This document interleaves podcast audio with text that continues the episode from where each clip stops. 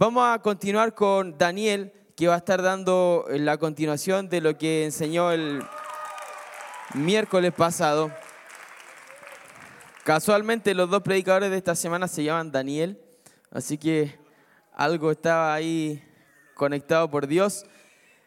Pero lo interesante eh, Daniel va a contar un poco la historia de él, pero yo también quiero hacerle una introducción diferente a la del miércoles, porque cuando hablamos el miércoles yo les conté quizás todos los títulos que él tiene, en lo que él trabaja, en los lugares que trabaja y lo que Dios le ha podido, le ha permitido realizar.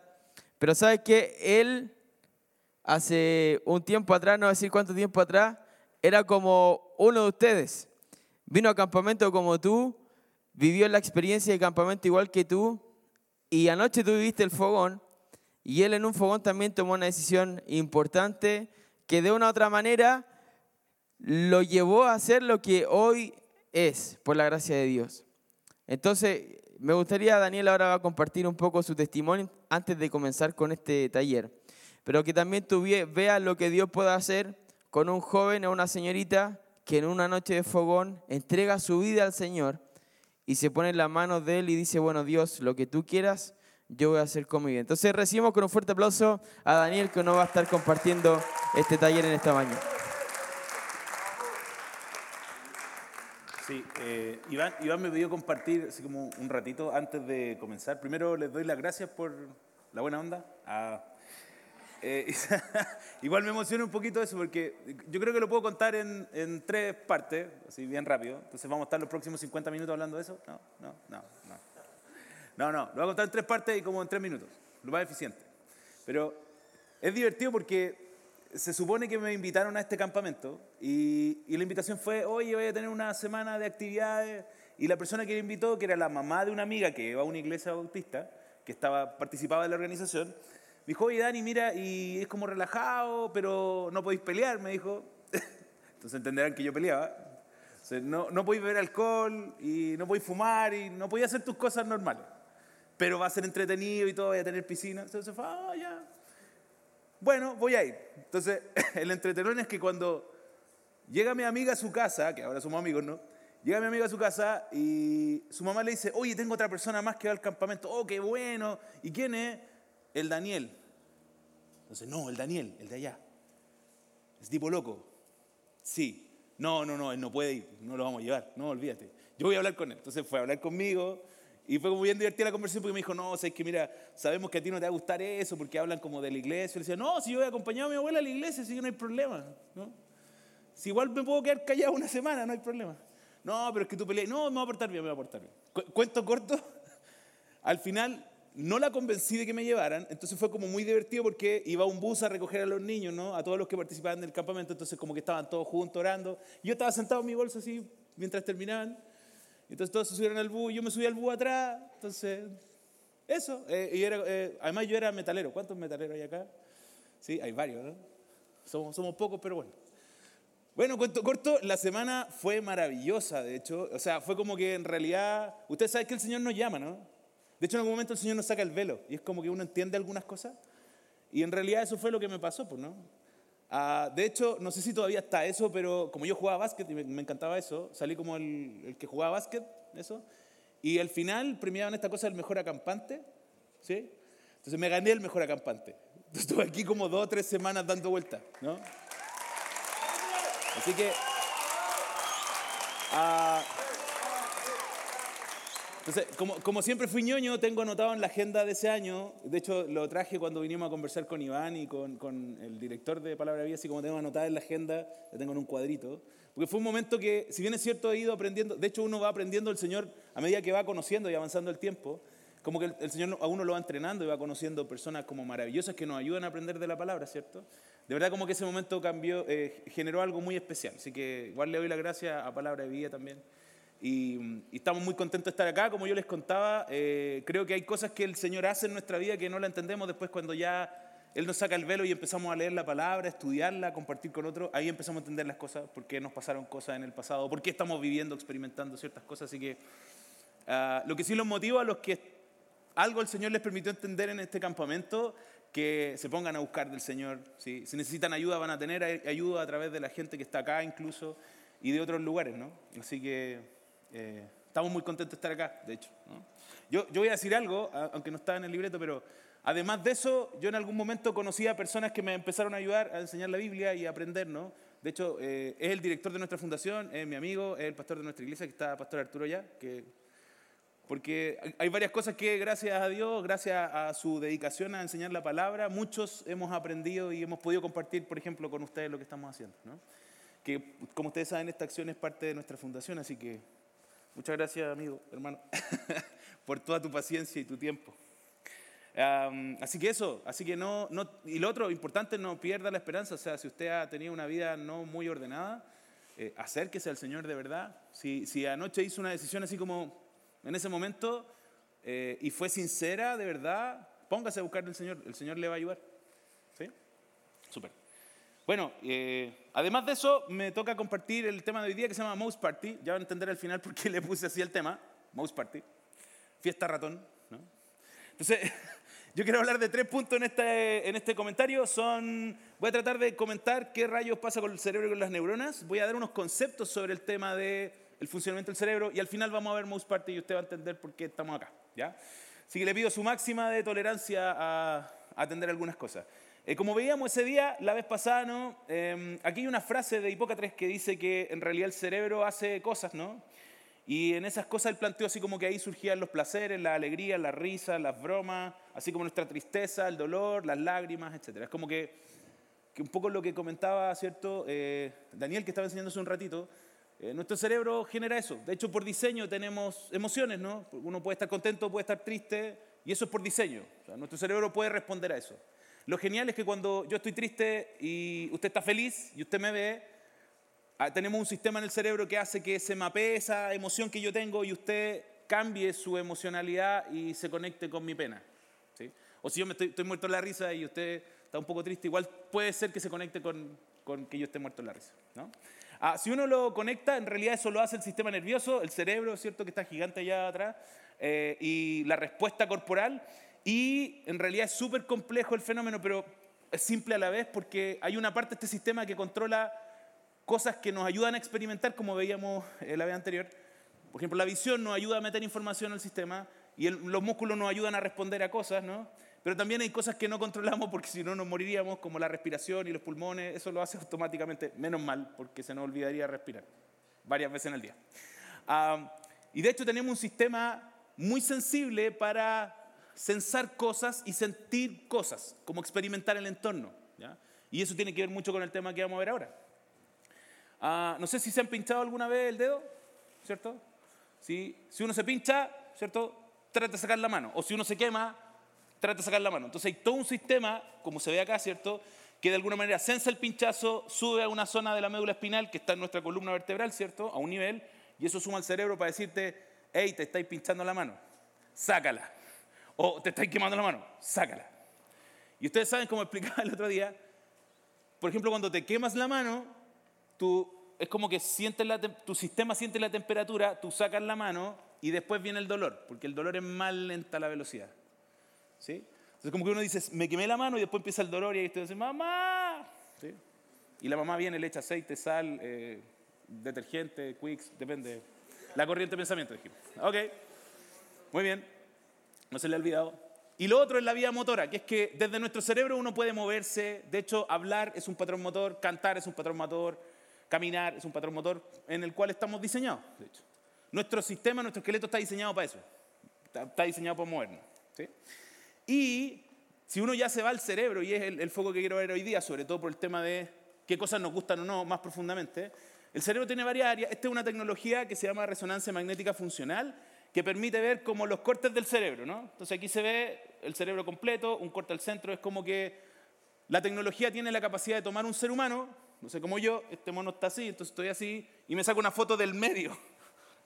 No es que me saque una foto de acá afuera, ¿no? Como que me saco una foto de ese nivel como la mitad de mi, de mi cabeza. O sea, es súper eficiente para ver cosas. ¿sí?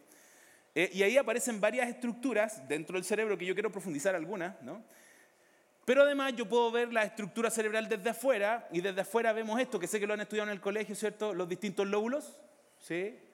El lóbulo parietal, por ejemplo, que sirve para determinar las cosas de las sensaciones, el occipital que sirve para procesar la información visual, el temporal que sirve para el aprendizaje, para el gusto y para otras cosas más, y el frontal, que era el que yo les decía que era un lóbulo raro, porque inicialmente nadie sabía lo que era y lo cortaban a la gente que estaba enferma, y por eso existía la lobotomía. Entonces era como que alguien era muy malo y decían, ya, para que no sea más malo, saquémosle esa parte. Y resulta que esa parte es súper importante para el comportamiento, para la toma de decisiones, etc. De hecho, se afecta mucho esa zona del cerebro por las cosas que hacemos cotidianamente, que lo van a entender en un ratito. Lo complejo es que además hay otras partes del cerebro, esas mismas que tienen otros tipos de funcionamiento, e incluso hay un tipo, ya esto es como ser muy seco, pero él mapeó 52 zonas en la corteza del cerebro, desde fuera. Entonces, 52 áreas funcionales que hacen cosas, eh, o sea, muy complejos, ¿sí? Y solo yo le quiero mostrar una, para que se acuerde.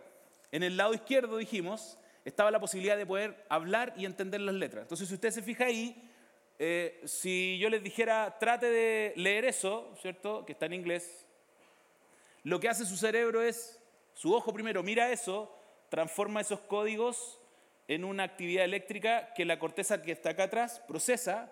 Entonces, como que la corteza dijera, ah, ahí hay letras. ¿Sí? Después la pasa a una zona que está aquí en el giro angular y lo pasa al área de Wernicke que dice, sí, estas son letras. Es súper eficiente. Una parece que son letras, otra sí son letras. Que podemos leer, ¿sí? Y eso lo traspasa al área de Broca que dice, sí, es una palabra, son letras, es una palabra y se puede decir de cierta manera. Y esa palabra, esa área, envía la información acá, que es parte del área motora, entonces le dice esta área, es una palabra, y esta área dice, ah, sí, para decirla lo que tengo que hacer es respirar, meter aire, mover los los músculos que están en las costillas para que salga aire, choque con las cuerdas vocales y así uno dice la palabra. Eso en tiempo real, ¿cierto? Milisegundos. Ya, así de complejos somos, ¿ya? Así de eficientes somos, ¿ya? Ok, vamos bien. Ahora, esta es otra tecnología que se llama tomografía axial, perdón, tomografía de emisión de positrones, y aquí lo que está haciendo es mostrando la actividad de las zonas, ¿sí? Entonces piense esto, si usted, por ejemplo, mira una palabra, si aquí dijera hello, y como todos hablan en inglés, ¿cierto? Uno en inglés aprende hello, table, window, pencil, y hasta ahí nomás llegamos, ¿no? En inglés, con eso estamos aprobados. Y el verbo to ¿no? ah, verbo to. Cuidado algunos con el verbo to. Entonces, miren, cuando uno ve la palabra, si aquí, aquí existiera hello, usted se le activaría esa zona. Entonces aquí está muy, muy eh, concretamente lo que decíamos ayer de cómo, la, o sea, ayer yo estoy perdido, el otro día que estuvimos, que cuando uno ve televisión, su actividad cerebral es bajita, ¿cierto? Porque como que se activa ahí nomás. Piense esto, si usted escucha una palabra, se activa una zona que tiene que ver con transformar el sonido, ¿cierto?, en actividad eléctrica y eso transformarlo en una palabra. Si yo le digo hello y usted entiende lo que es hello, ¿no? ¿Ve? Estamos diseñados para escuchar, para hablar. Si usted dice una palabra, se activa otra zona, pero no sé si se ve también ahí, la tele tal vez se ve también. Cuando uno piensa palabras, ¿qué pasa en el cerebro? ¿Cómo, cómo? Como el meme, ¿sí? Cerebro on fire. Por eso es bueno leer, ¿no? Una cosa es ver tele, ver tele, ver tele, leer. ¿Cierto? De hecho, estamos, estamos diseñados para entender la palabra. ¿sí? Uno podría, podría entender que por eso Dios dejó la Biblia escrita. Por eso es palabra. Y no son sonidos. Pues podemos entenderlo. Podemos comprenderlo, podemos imaginarlo, podemos conectarlo. ¿Ya? Ok, y yo quiero mostrar un par de videitos para poder profundizar esto un poco. Y esperemos que en un esfuerzo de producción todo funcione bien, que no se nos apague nada. Entonces, si uno lo viera en tiempo real, el cerebro se vería así activado, ¿no? Acuérdense que no lo podemos ver en tiempo real, sino que vemos que como que se está prendiendo a una cierta velocidad. Siempre está al 100% prendido y se activa depende de lo que estamos haciendo. Si estamos viendo tele, si estamos pensando, si estamos conversando. Entonces, esta tecnología lo que hace es mostrar lo que está pasando en un cerebro. Entonces, se ve completo en actividad. Entonces, cualquier estímulo termina generando cambios en la actividad. ¿sí? Sobre todo si esos estímulos nos gustan. De hecho, hay cosas que nos gustan y que hacen que esta actividad mejore o aumente. Si a alguien le gusta leer, seguramente su actividad cerebral se va a ver activada por leer.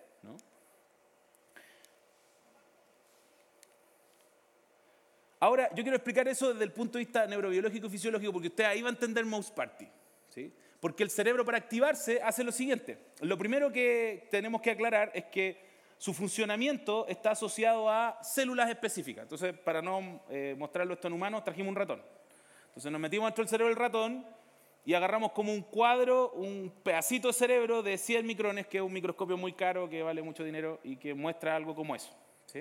Entonces esta es como la reconstrucción en 3D de, lo que, de ese pedazo de imagen. ¿no? Si ustedes se ven, en esos como canalcitos rojos son vasos sanguíneos, porque hay irrigación que llega a esas neuronas. Ahí se ven distintas neuronas y sus distintas prolongaciones. Pero es más, más eficiente todavía. Porque de hecho, si tú te vas a un sector más chiquitito, tú ves parte de las prolongaciones, entonces, que son de 10 micrones. En, el colegio estudiaron el tema del axón y la dendrita, ¿cierto? ¿Sí? Todavía no algunos. Entonces, el axón es una parte de la neurona que comunica o que transmite información y la dendrita es otra que la recibe para poder conectarse. Entonces, ahí por ejemplo vemos en amarillo una dendrita y en azul, plomo, no sé, depende de lo que se ve un axón. Entonces el axón está arriba, esos tres micrones. Entonces, es como que tú tienes un cablecito que llega a otro cablecito para comunicar información. Y se fijan que hay como unas pelotitas ahí adentro. Ya, esos son mensajeros químicos. Entonces, en realidad, la actividad del cerebro humano funciona en base a mensajeros químicos que están preconstruidos. De hecho, se construyen con la expresión de los genes. Al final, muchos de estos compuestos son proteínas. Entonces, si ustedes se fijan, tiene muchas pelotitas llenas de mensajeros químicos que van a responder dependiendo de lo que hacemos. Entonces, cuando alguien tiene hambre, se está liberando una sustancia que te dice, química en el cerebro que dice, tienes hambre. Es mala hora para decir hambre a esta hora, ¿cierto? Sí. Ok. Yo creo que los jóvenes siempre tienen hambre, ¿no? Eso es otro caso. Eso no fue un buen ejemplo. Ahora eso es químico, pero eso químico funciona eléctricamente, como dijimos la otra vez, y es que constantemente a las neuronas les gusta hacer actividad eléctrica. ¿sí? Entonces al final todo lo que hacemos termina siendo actividad eléctrica. Cuando vemos tele, actividad eléctrica que cambia en nuestro cerebro. Entonces aquí tenemos un modelo de tres neuronas que están traspasándose actividad eléctrica. Eh, cuando a usted le gusta leer, cuando a usted le gusta ver televisión, es aumento de esta actividad eléctrica. Y eso se hace a través de la conexión entre distintas neuronas. Aquí lo simplificamos en un, en un circuito de tres neuronas y que se conectan entre sí, se conectan en un punto, ese punto se llama sinapsis, y ese punto lo que hace es transmitir el impulso de un lado a otro. El tema es que las células no están conectadas. Entonces lo que hace es liberar una sustancia, que es un mensajero químico. ¿Sí? Aquí se ve que viene en la estimulación eléctrica entran unos compuestos químicos se llaman iones y libera un mensajero químico. Y ese mensajero químico es como que replicara la respuesta en el otro lado. Por ejemplo, cada vez que uno aprende algo nuevo, esto pasa en una zona del cerebro. Por eso se graba. Ok, ¿saben qué? Las drogas actúan en ese nivel. O sea, los fármacos y las drogas actúan en ese nivel. O sea, en ese nivel microscópico. Entonces mueven moléculas, hacen cambio de moléculas, activan la liberación de moléculas o inhiben la liberación de moléculas. Entonces, por lo tanto, una droga termina cambiando el perfil funcional del cerebro. Sí. Entonces, como hablábamos el otro día, a veces la gente en la tele, en YouTube, en Instagram, dice que las drogas son buenas. ¿Sí? De hecho, mucha gente lo promueve. ¿Por qué no sabe que hacen cosas en ese nivel? Porque no ha estudiado ese nivel. ¿no? por eso hay que tener mucho cuidado eh, con respecto a eso. Y yo solo quiero hacerle una aclaración, sobre todo con respecto a algunos conceptos y datos sobre las drogas, porque son de verdad muy peligrosas. ¿sí? Ah, la gente cree que no. Eh, de hecho, yo creo que ustedes, dentro del contexto educativo donde están, hay gente que en este momento, si usted sobre todo tiene sobre 13 años, es muy probable que haya muchos de sus cercanos que tal vez consumen algún tipo de droga. ¿sí? Porque eso dice la estadística. Ah, de hecho, yo quiero aclararlo cómo funciona el circuito y también vamos a dar, como hicimos la vez pasada, un tiempo de preguntas, porque sé que aquí hay muchas preguntas. Porque hay una mala concepción. El ser humano tiene un circuito cerebral de recompensa, así se llama, o así le pusieron el nombre. De hecho, ahí está descrito el circuito de recompensa. Yo voy a mostrar cuáles son las partes que funcionan en el circuito de recompensa. Primero, parte del funcionamiento es en la corteza prefrontal, que es la parte de acá adelante que nosotros tenemos. Si uno le sacara en el cráneo, ¿cierto? Detrásito estaría la corteza prefrontal. Y hay otra parte que se llama núcleo tegmental ventral, ¿sí? que es ese que dice VTA ahí atrás, ¿cierto? Y hay otro que dice NACC, que es el núcleo accumbens. Entonces les voy a explicar algo. Cada vez que a nosotros nos gusta algo, ¿sí? por ejemplo, a alguien hay una comida que le gusta más que otra, o a alguien de verdad le gusta leer, o a alguien de verdad le gusta demasiado la internet y los videojuegos, lo que va a pasar es que ese núcleo que se llama tegmental ventral va a liberar, un neurotransmisor, un químico que va a activar el núcleo eh, accumbens y que ese además le va a pegar a la corteza prefrontal y a esa cosa que se llama CG, que es la corteza del giro cingulado. Entonces explico algo. Eh, la corteza del giro cingulado tiene que ver con el procesamiento de nuestras emociones. Por eso usted se pone contento si le gusta algo. O sea, si a usted de verdad le gusta leer y le regalan un libro, es como, wow, bacán, me regalaron un libro. Usted se pone contento. Si no le gusta, es como, me regalaron un libro. Qué bonito regalo. Gracias, mamá. Excelente. ¿No? Ah, si, si, mm, ¿Por qué nos genera una, eso nos genera una expresión emocional y además nos genera una, como expresión de placer? ¿sí? Y ahí yo creo que tenemos que tener mucho cuidado y tenemos que aclararlo. Sé que lo han conversado con sus consejeros en algunos de los temas, ¿no? pero por desgracia en este momento en, en el mundo el placer solo se asocia a la conducta, conducta sexual. ¿sí? Por eso la gente escucha reggaetón. Entonces el reggaetón ha contaminado la mente de la gente pensando que todo, solo el placer es eso. Y en realidad el placer es, no sé, cuando usted come algo rico, cuando se junta con sus amigos a conversar, cuando sale a andar en bicicleta, cosas que a usted le gusta hacer generan condiciones de placer. Por eso está metido en el circuito de recompensa ese núcleo que tiene que ver con las conductas asociadas a responder al placer. Entonces uno siente placer por leer, siente placer por jugar, por compartir, etc. El tema es que a veces se desordena esa área. Entonces hay ciertas cosas que desde esa área específica que es el BTA le pega al núcleo del placer y le pega al núcleo de las emociones, pero ese agente no es un agente favorable para el ser humano. Y quiero hacer una aclaración porque hay gente que lo dice no es que el ser humano esté preparado para consumir drogas. Porque de hecho lo que hacen las drogas es dañar ese circuito y hacerlo, en realidad hacerlo funcionar de una mala manera. Porque hay gente que de verdad dice, no, pues, pero si en el cerebro tenemos un circuito de las adicciones, es porque es para que seamos adictos. No, en realidad siempre hay alguien que quiere echar a perder las cosas, ¿no?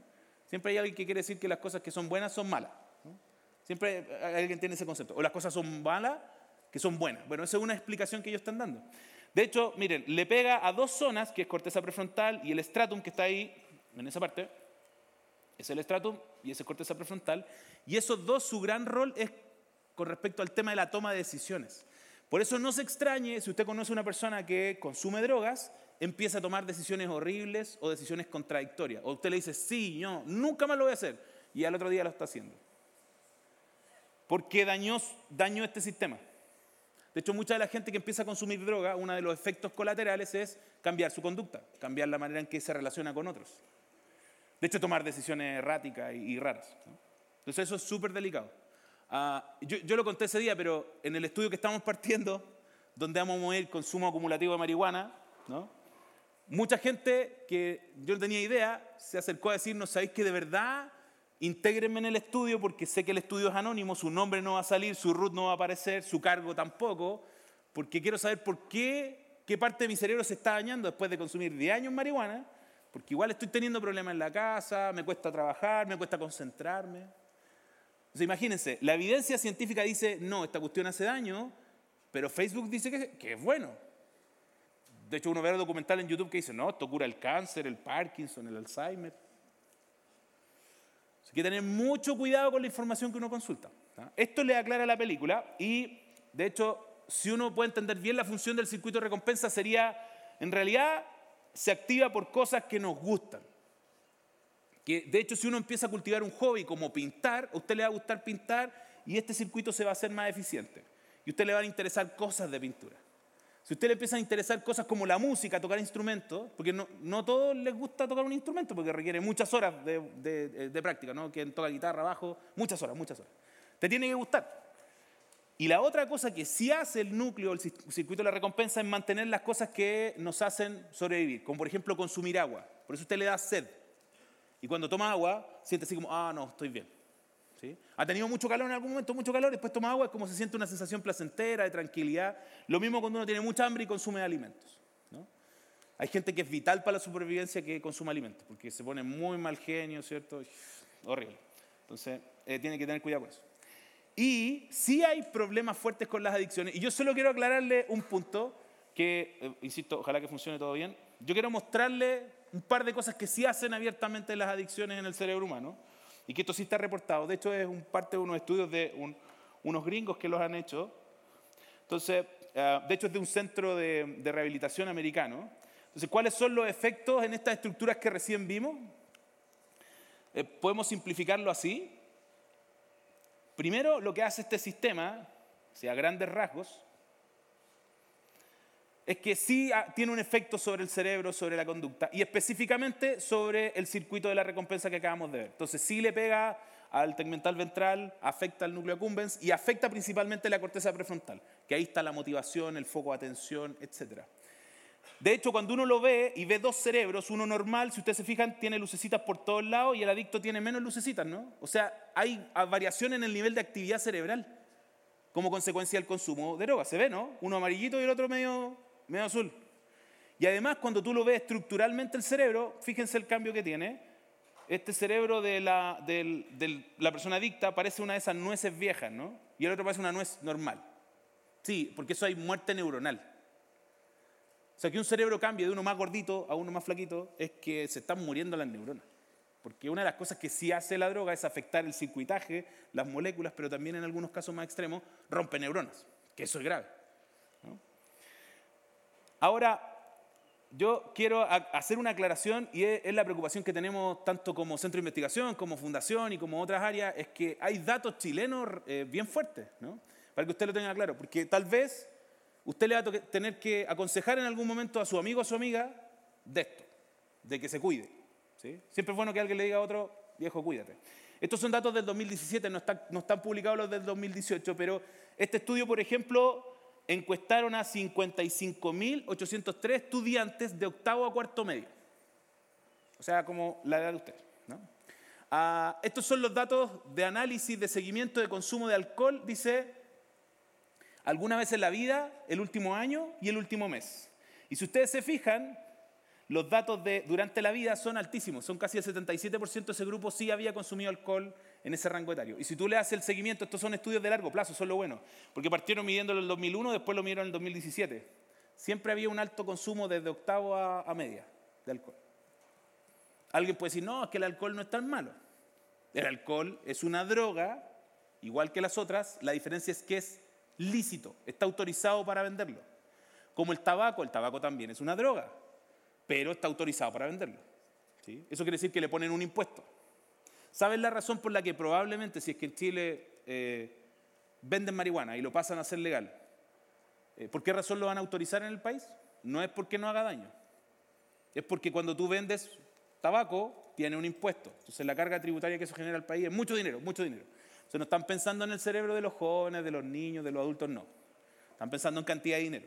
De hecho, hicieron el cálculo que era más barato, según ellos, rehabilitar a un adicto a las drogas que toda la plata que iba a entrar. Entonces dijeron, si entra tanta plata, da lo mismo que rehabilitemos gente con marihuana. Entonces no crea porque lo van a hacer lícito, es que es bueno. ¿Sí? Lo quiero aclarar. El segundo dato es consumo de marihuana, y si ustedes se fijan, estamos hablando de consumos de un 41% de ese grupo. Es un valor alto, siendo un químico que afecta directamente a zonas del cerebro. Y el otro eh, que es peligroso es el de cocaína, que sigue siendo un 5 o 6% porque genera un efecto muy potente a nivel de las estructuras que acabamos de ver. Y por último, que este fue uno llamativo que encontramos, es que usted sabe que la gente toma fármacos sin receta médica. ¿Ha visto cuando uno va a la feria de repente está alguien con un pañito, un carrito y dice, no, pastilla de esto? Varias pastillas de esas son prohibidas porque son para temas cognitivos, para depresión, para control de ansiedad, y la gente los puede comprar sin receta. ¿no? Casi el 15% de esos niños de octavo a cuarto medio están tomando fármacos prohibidos. Y eso hace mucho daño. No es que si tú te... O sea, son una droga igual que la... Yo lo quiero poner a ese nivel, son una droga igual que la cocaína porque también pasan al cerebro y porque también hacen cosas en el cerebro. Y una de las cosas más potentes es que los fármacos y las drogas no son específicos, no es como que yo tomo una pastilla para el circuito de la emoción o del aprendizaje, no, van a todo el cerebro. ¿sí? Así que mi idea es mostrar lo práctico, así que vamos a hacer Mouse Party para cerrar y después de eso vamos a dar un tiempo de preguntitas. Entonces, yo le voy a dejar la información al grupo de, personas que están acá, de consejeros, porque de hecho es una aplicación que es de la Universidad de Utah y que muestra en la realidad lo que pasa en el cerebro. Entonces, vamos a poner Mouse Party. ¿Sí? Esa es la página de la Universidad de Utah, por eso lo pongo porque no es un invento ni una animación como de, juegos, em, sino que la hizo un grupo de científicos. Y en esta ¿sí? Después usted lo ve en la casa y va a salir con música, muy divertido. No le ponemos la música porque si no después no se va a escuchar la explicación. ¿Cómo están los ratones? Ok, entonces nos vamos a meter a un laboratorio lleno de ratones adictos a drogas. ¿sí? Habitualmente parte de los experimentos con drogas se han hecho con ratones. Entonces, por ejemplo, aquí tenemos un ratón que consumió LSD, un ratón que consumió cocaína, de hecho está duro el hombre, mira, está así como en una orilla, así mirando para todos lados. ¿Sí? ¿Ok? Hay uno que está alcoholizado, por lo tanto está en el suelo. Ese tomó metanfetamina. Metanfetamina es un compuesto derivado muy tóxico. De hecho, viene a ser el símil de la pasta base en Chile. ¿Sí? Es como un, de hecho, la pasta base es como el combustible que usaron para limpiar la cocaína, para filtrarlo. O sea, el nivel de daño que tiene es altísimo. Está la famosa marihuana, está el éxtasis y también eh, la heroína, que es otra de las drogas fuertes que en Estados Unidos hay. Metanfetamina y, heroína son súper fuertes allá. Acá es, sigue siendo pasta base, marihuana y cocaína. Entonces, tomemos al ratón alcohólico primero. Yo solo quiero mostrar dos ratones, después usted puede experimentar. Entonces, vamos a poner un ratoncito ahí. No se preocupe, el ratón sobrevive, se supone. Se lo vamos a meter en un sistema de escaneo al ratón. Y Primero, se supone que estas drogas actúan al nivel sináptico que mostré hace un ratito. Entonces aquí hay una sinapsis que está liberando un compuesto que se llama GABA, que es un agente de inhibición. Y tiene un receptor, otra neurona, que libera dopamina, que es un agente que activa el cerebro. Entonces la dopamina, sobre todo en el circuito de la recompensa, activa las cosas. Cuando dijimos que el, el área tegmental ventral liberaba un compuesto, al núcleo del placer y al núcleo de la toma de decisiones, lo que libera es dopamina. ¿sí? Entonces, en otra área del cerebro se libera dopamina, ¿sí? ¿se fijan? Y activa la otra neurona, perdón, glutamato, y activa la otra neurona. Entonces, mire lo que hace el alcohol. El alcohol inhibe la liberación, el sitio donde se une el compuesto. Une una droga. Es un químico que bloquea una vía normal de funcionamiento. ¿Sí? ¿Qué pasa si bloqueamos algo en el cerebro? Queda la escoba. ¿no? De hecho, también bloquea la vía de glutamato. ¿Saben qué vía de proceso o qué proceso cognitivo está mediado por el glutamato? ¿No saben? Gracias, colegios. Hay que hacerles clases a los profes. El aprendizaje. Por eso la gente que bebe alcohol le va a costar aprender porque bloquea la vía. Entonces el químico que produce afecta la vía del proceso de aprendizaje. Por eso la gente que constantemente se vuelve un adicto al alcohol empieza a tener problemas de aprendizaje en el corto plazo. ¿sí? Si vemos los datos de consumo, hay compañeros de ustedes tal vez que desde octavo a cuarto medio están consumiendo alcohol en una cuota eh, que no, para la cual su cerebro no está preparado. Y habitualmente el consumo de alcohol afecta al área, a la corteza prefrontal que tiene que ver con la toma de decisiones y el control de impulso. Por eso la gente hace cosas tontas muchas veces cuando está alcoholizado. O tiene como una, pareciera ser que tiene una doble personalidad. Es como cuando está sin alcohol es súper correcto y todo, está con alcohol se vuelve loco y todo. En realidad inhibió el control de impulso, y lo cual es peligroso. Por eso mucha gente toma decisiones muy poco adecuadas, pelea con gente o choca en auto porque se pone más agresivo, maneja más rápido. Entonces, es súper grave el consumo de alcohol. No crea que porque es alcohol y porque está autorizado es algo que no le va a hacer tanto daño. ¿Sí? Y como segundo ratoncito, voy a tomar el ratoncito, principalmente por, por, el nivel de consumo que hay en Chile, vamos a tomar el ratoncito marihuanero, ¿cierto?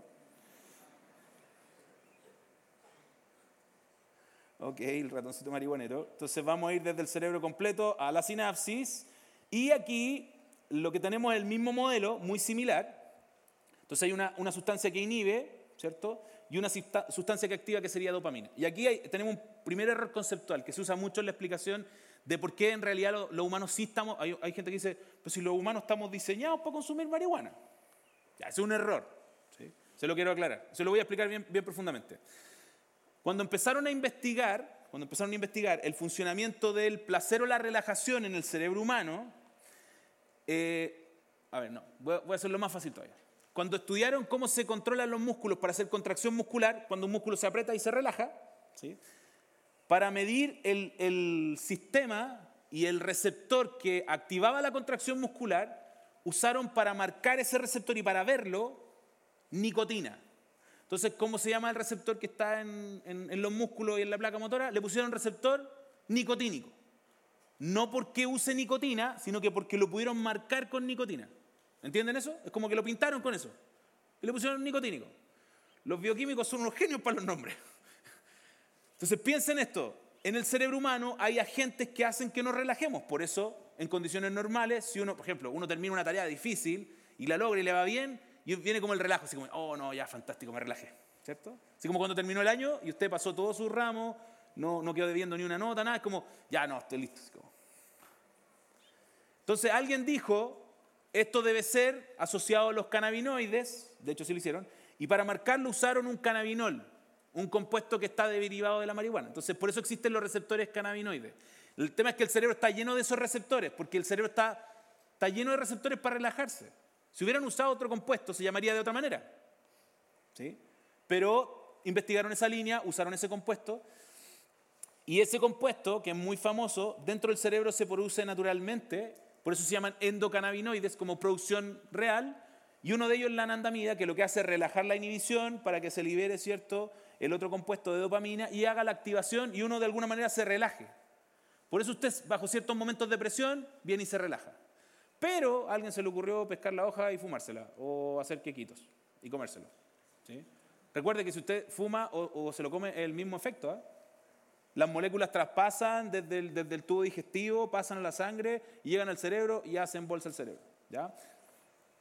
No crea que no hace nada. De hecho, uno de los compuestos que tiene la droga, que es THC, hace esa inhibición y hace que la dopamina se, libere más. El tema es que el compuesto normal, miren, cuando uno, tú estás muy estresado y sales a hacer ejercicio, el efecto posterior de salir a trotar, andar en bicicleta es relajarte. ¿sí? Se liberan estos endocannabinoides. Pero en el caso de la droga no es natural, no es corporal. Por eso el efecto requiere, para que tú tengas mejor efecto en el tiempo, tú requieres más consumo. De hecho, hay gente dice, no, yo lo controlo.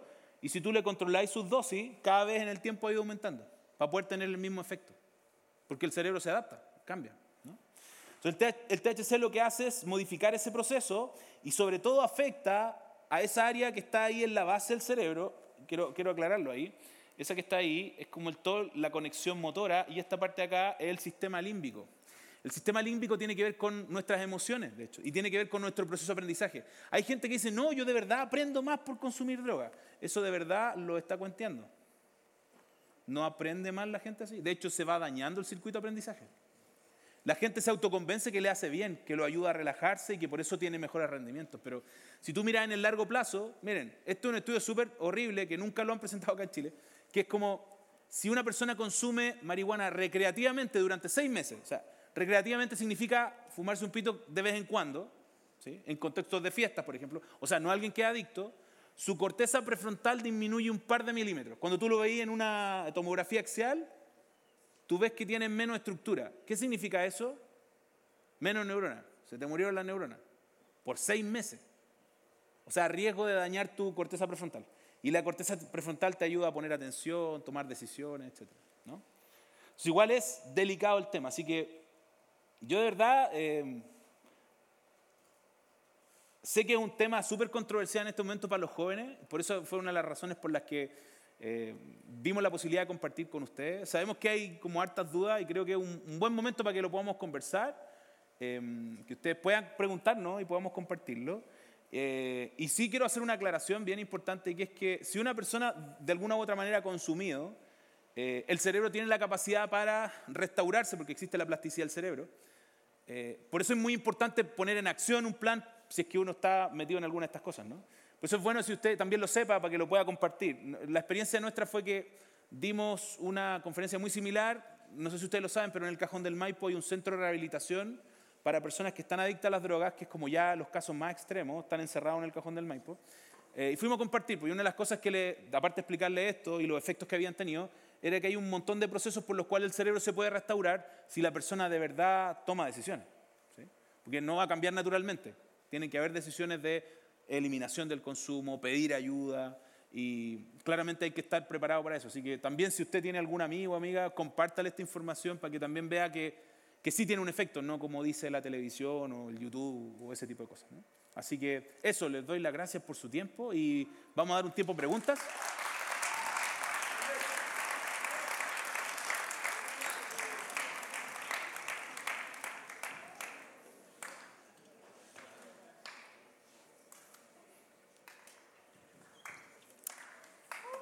A ver si alguien tiene una pregunta. Ahí tiene una pregunta. Tiene una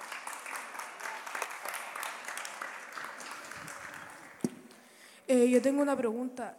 Eh, ¿Por qué algunas personas, por ejemplo, toman la marihuana como algún remedio? Como, sí. nosotros colaboramos, te, te voy a explicar por qué no debería hacerse, eh, pero en realidad hay algunas personas que lo consideran como un agente que ayuda a aplacar lo que está pasando en la enfermedad. Lo que sabe la gente o lo que sabe la ciencia es que se pensaba usar como un en vez de usar morfina, que es una droga muy fuerte que disminuye los dolores, pensaban usar marihuana, pensando en este efecto como de bajar el dolor. ¿sí? Entonces, en otros países un médico toma la decisión de dar marihuana en vez de morfina cuando una persona se va a morir y en vez de que haya dolor, ¿cierto? Le dan este compuesto de morfina que es muy agresivo contra el sistema y la marihuana que también es agresivo contra el sistema. En algún momento nosotros colaboramos con un centro de investigación que se llama el Centro de Evidencia de la Universidad Católica, que, la católica, la que está ahí en, en, San Joaquín, y ellos revisaron todos los estudios que están publicados en el mundo usando la marihuana como, eh, como una especie de, eh, ¿cómo se llama esto? Ca cambiarlo por esta droga, después me voy a acordar el nombre. Y sabes qué, cuando revisaron todo el estudio, definitivamente, aún así, aunque la morfina es agresiva total, era mucho mejor darlo, dar la morfina que dar la marihuana, porque la marihuana tiene un efecto cognitivo. Entonces, una persona que a lo mejor está en una condición gravísima, obviamente va a estar deprimida, ¿no? va a tener eh, su emoción alterada, entonces la marihuana afecta más aún el tema cognitivo. Entonces, si bien es cierto en algunos lugares se usa, definitivamente la ciencia no, no reporta que sea bueno, que sea útil. O sea, sigue siendo muy peligroso usar la marihuana, incluso en ese caso que se da para una persona que se va a morir. Entonces, más que nada, y de hecho, mucha de la gente que quiere consumir por, por consumir, ¿no? Dice que cura, cura alguna enfermedad y no, solo se está utilizando como un cambio con la morfina que es súper agresiva. ¿Alguien más? Eh, hola. Aplauden poco porque tienen hambre, ya por la hora. ¿Cómo se puede diferenciar químicamente una emoción y un sentimiento? Eh, no tengo idea. Porque... Ah, bueno, eso. no, a ver, es emoción... que se supone que, Sí, por ejemplo, como Sí. estaba la predica de Daniel Goy, Sí. él decía que un sentimiento era algo duradero, pero Ya. una emoción no, que era, como usted dijo, hablaba sobre momentos, Claro. liberado por hor- hormonas. Por eso quería saber una diferencia. Yo te puedo explicar lo de las emociones, que es como más... Porque igual tienen que pensar algo, esto, esto como para aclarárselo, que uno estudia el cerebro no significa que uno entienda la mente humana, ¿cierto? Porque yo, yo hice en algún momento clase en psicología y le decía, yo lo que vengo a enseñarles es cómo funcionan los cables, no me pregunten de las otras cuestiones, las otras cuestiones son su problema, ¿sí? Entonces, sí se sabe que esos cables tienen seteadas ciertas emociones base. Entonces, es como que pools de sustancia se liberaran y eso genera actividad eléctrica y eso provoca felicidad, que está descrito. Entonces, esa felicidad química termina generando una expresión facial en tu cara. Eso sería una emoción, pero no es tan fácil decir que eso es químico, porque tampoco se puede medir.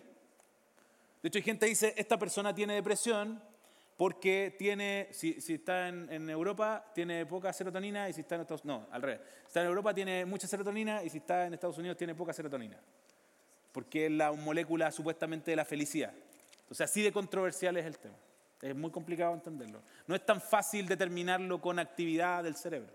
Ah, Yo creo que por eso está, está la comprensión del alma humana, ¿no? de cosas que no comprendemos.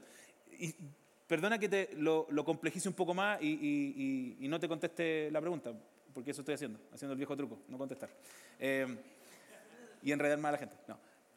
Piensa esto, una persona cuando... hay- personas que mueren y al morir hay personas que quedan en coma, ¿sí? Y a la persona la miden con un, con un sistema que es actividad eléctrica. Entonces dicen, la persona tuvo una muerte cerebral. ¿sí? Entonces tú vas a ver el cerebro de esa persona y vas a ver eh, el corazón de esa persona, los pulmones. Y si él no tuvo un accidente por lo cual le causó la muerte cerebral eh, y una persona normal, como que en un momento se apaga, tú tienes el cerebro funcional, toda su área, todas sus funciones, tiene su corazón funcionando, tiene sus pulmones funcionando, pero no está.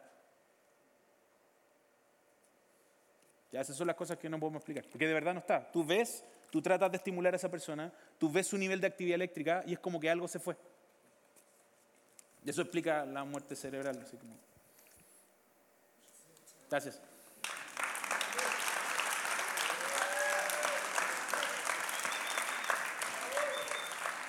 Pregunta, eh, ¿cuál es el nivel de daño que ocasiona el alcohol, o sea, el consumo en exceso de una persona porque se afecta al hígado, Sí. pero la, en la parte del cerebro, como...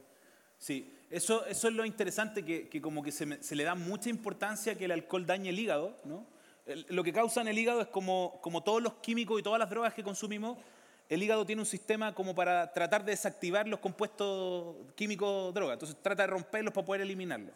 Entonces eso empieza a dañar el hígado y por eso se produce este, este proceso de, como de fallo del metabolismo del hígado y se empieza a inflamar y por eso provoca esta cirrosis y provoca alguna otra alteraciones metabólicas. Pero el tema es que hace lo mismo en el cerebro, entonces hay trazas de que daña áreas que tienen que ver con la toma de decisiones, con el aprendizaje, con, o sea, alguien que quiere como aprender mucho y todo, el alcohol no es para nada compatible porque te va a dañar esas áreas. Entonces sí hay, hay muestras de trazas y por eso cuando una persona se vuelve ya un adicto al alcohol, empieza con cambios de conducta. Tú ves visiblemente sus cambios de conducta. Y en algunos casos incluso esconde el consumo, ¿sí? aunque es una droga lícita. O, además de esconder el consumo, lo minimiza, como dice, no, si no tomo tanto. Pero cuando tú haces los reportes de datos de lo que consumieron, las dosis son altísimas, de hecho son súper excesivas. O sea, no es normal que alguien se tome una botella de whisky, gente en una noche se toma una o dos botellas de whisky. O sea, alguien en la universidad me mostraba un video, no, me fui con mi cumpleaños y todo, mire, profe, me tomé dos botellas de whisky. Sí. O sea, el nivel de efecto nocivo que tiene sobre el hígado es mínimo comparado con lo que le está haciendo en el cerebro. Porque es una droga. O sea, que sea lícita y que pague impuestos no quiere decir que no es dañina.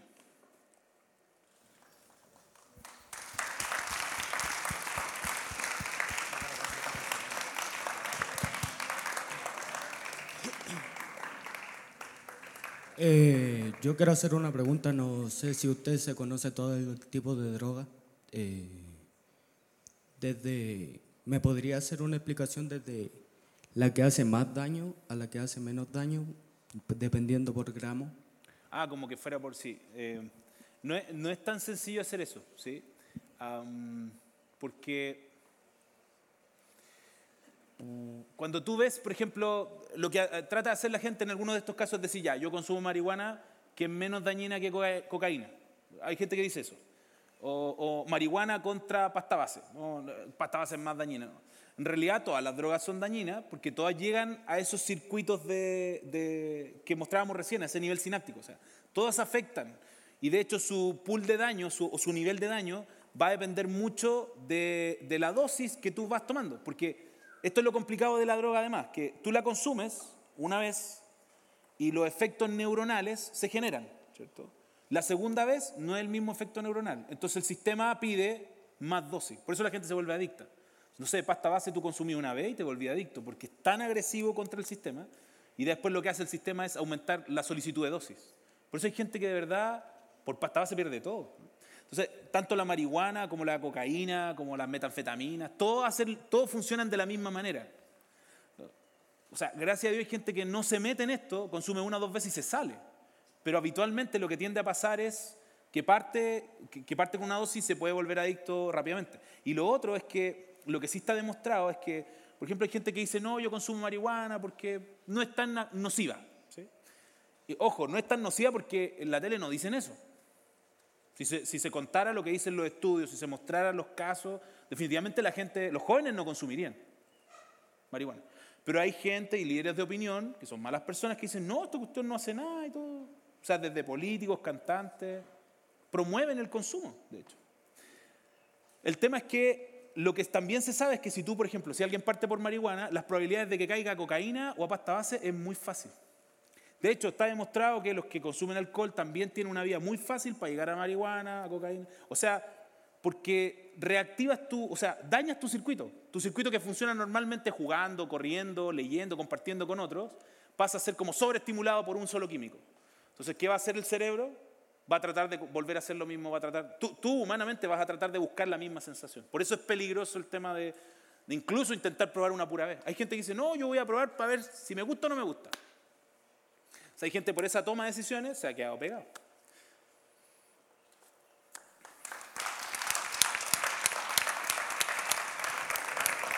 Tenemos la, última pregunta. Hola, buenas tardes. Eh, lo que pasa es que yo tengo a mi hermano que consumió pasta hace mucho tiempo. O sea, no tanto, pero igual. Ya, un, tiempo eh, importante. Y sabe que siempre he tenido esa curiosidad de por qué le duele el estómago. Yo siempre le escuchaba a decirle a mi mamá, le pedía plata, que le dolía el estómago, que le dolía el estómago, y siempre le insistía, nunca lo escuché decir, oye, me duele el cerebro, una neurona. Pues, ¿cuál es la... ¿Cuál es como el, la causa de que le diga, por qué le duele tanto el estómago? ¿Es algo que le desesperaba? Fue igual súper fome verlo de esa manera. Verlo así. Mira, una de las razones por las que cuando que, estás, o sea, primero eh, apoya a su hermano para que siga adelante. Súper, no, pero apóyelo ahí, acompáñelo, ore harto por él. Eh, hay una cosa que es sensible de lo que tú dijiste, y que es que por eso la gente no entiende que las drogas causan daño, porque nuestro cerebro no tiene receptores de dolor. Si nuestro cerebro tuviera receptores de dolor, de verdad la gente se cuidaría más del cerebro. Pues de hecho, nos, dolería el cerebro por ver tanta tele, nos dolería el cerebro por, eh, no sé, por no dormir, y claro, por el consumo también, por el daño que se empieza a generar. Entonces, probablemente, lo que especulo porque no, no lo tengo claro, lo que pasa es que cuando tú consumes una droga agresiva como ese tipo, eh, todo tu sistema se daña.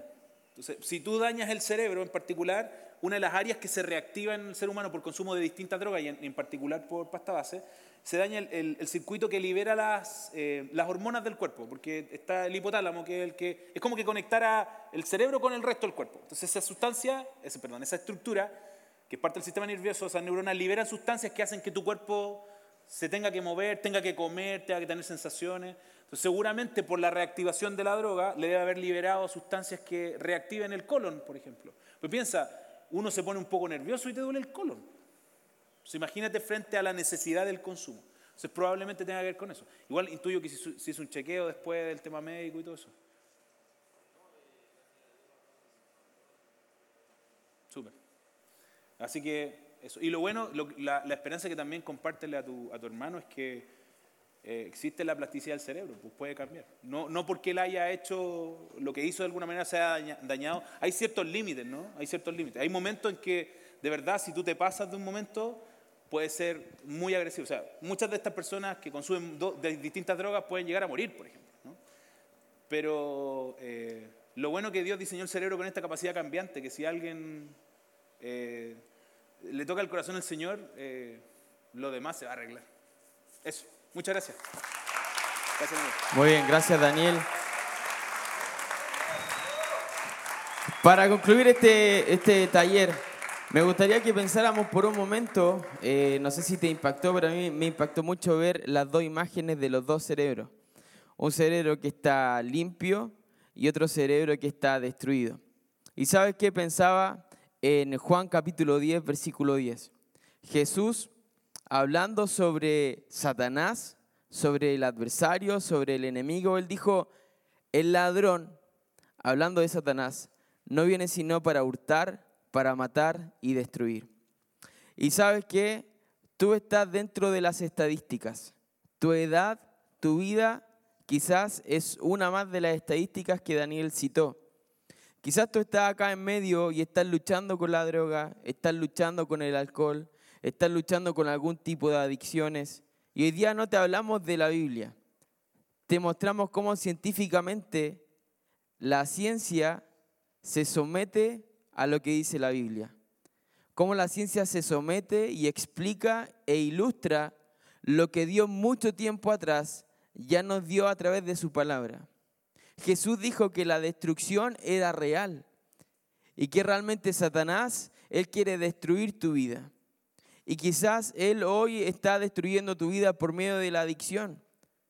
Piensas que un fin de semana, un carrete te va a ayudar a salir de tu mundo, a salir de tus problemas, pero en el fondo lo que está haciendo es destruir tu vida, no solamente destruir tu corazón, no solo robar tu juventud, sino aún físicamente limitarte. Sabes que Dios ve en ti un potencial tremendo para impactar este mundo. Dios ve en ti, en tu juventud, proyección, futuro, cambio en el mundo. Estoy seguro que Dios quiere usar tu juventud.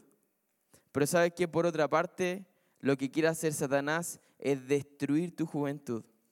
Es robar tu juventud, es robar tu fuerza, robar tu, tu forma de pensar, tu creatividad, tu proyección.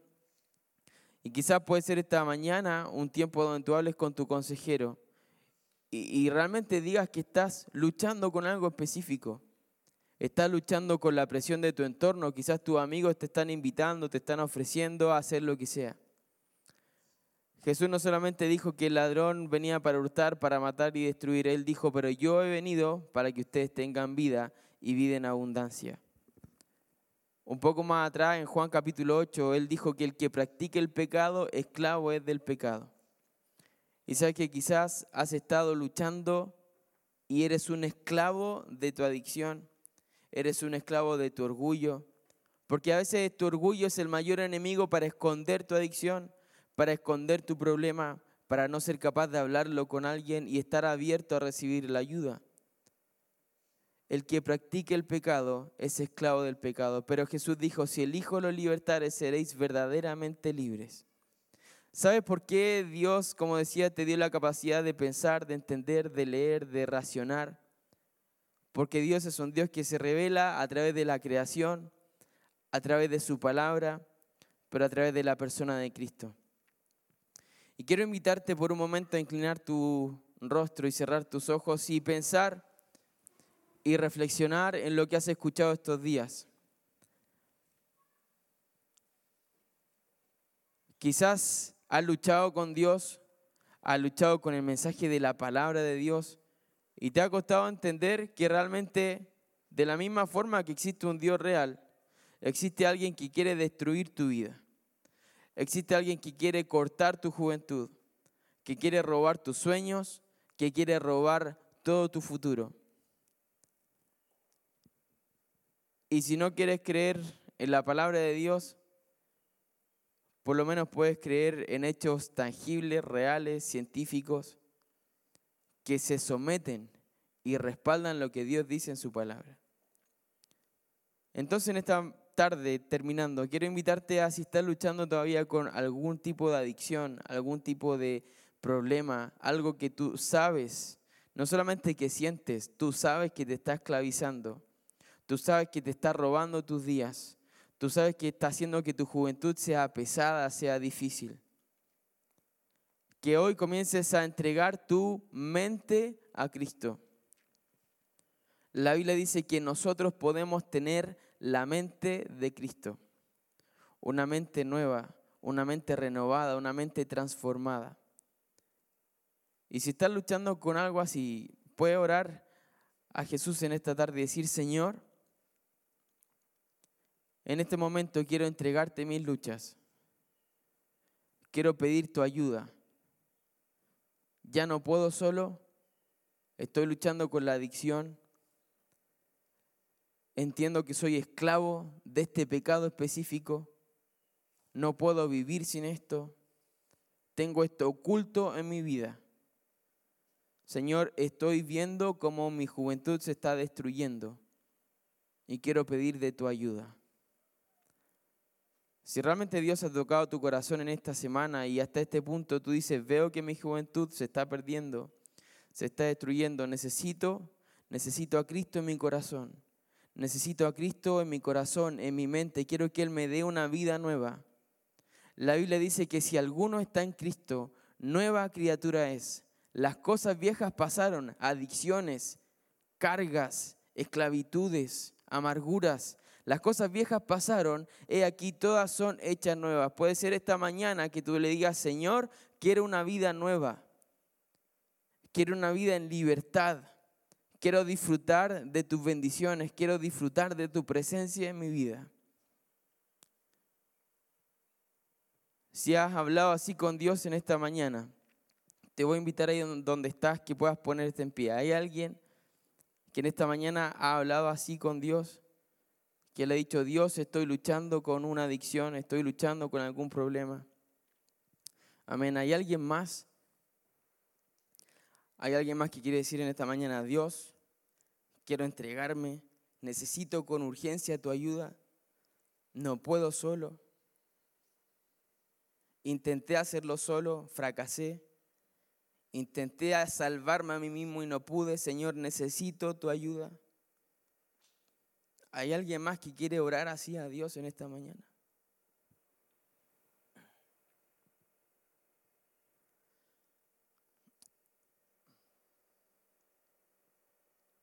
Voy a pedir a todos los que se pusieron de pie que puedan pasar adelante en este costado.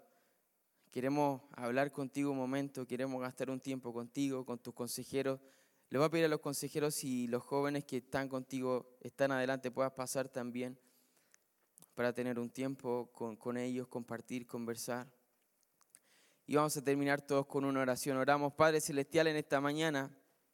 Queremos agradecerte porque, Señor, sabemos que tú eres sabio sobre todos nosotros. Tu palabra dice, ¿quién ¿quién comprenderá la mente del Señor? Y sabemos que tú sabes aún lo más escondido, no solamente de nuestra mente, sino de nuestro corazón. Tú sabes la lucha de estos jóvenes, sus problemas, sus aflicciones. Y Señor, gracias porque ellos han tomado el valor para ponerse en pie y pedir de tu ayuda. Te pedimos, Señor, que tú bendigas la vida de estos jóvenes y señoritas que están acá que lo fortalezcas, que Señor le ayude a comenzar de nuevo, a vivir de esa vida abundante que tú nos prometes y que tú cumples, Señor. Agradecemos por Daniel, por su vida, su testimonio y también por cómo tú le has usado esta semana. Te damos gracias, Señor, en el nombre de Jesús. Amén.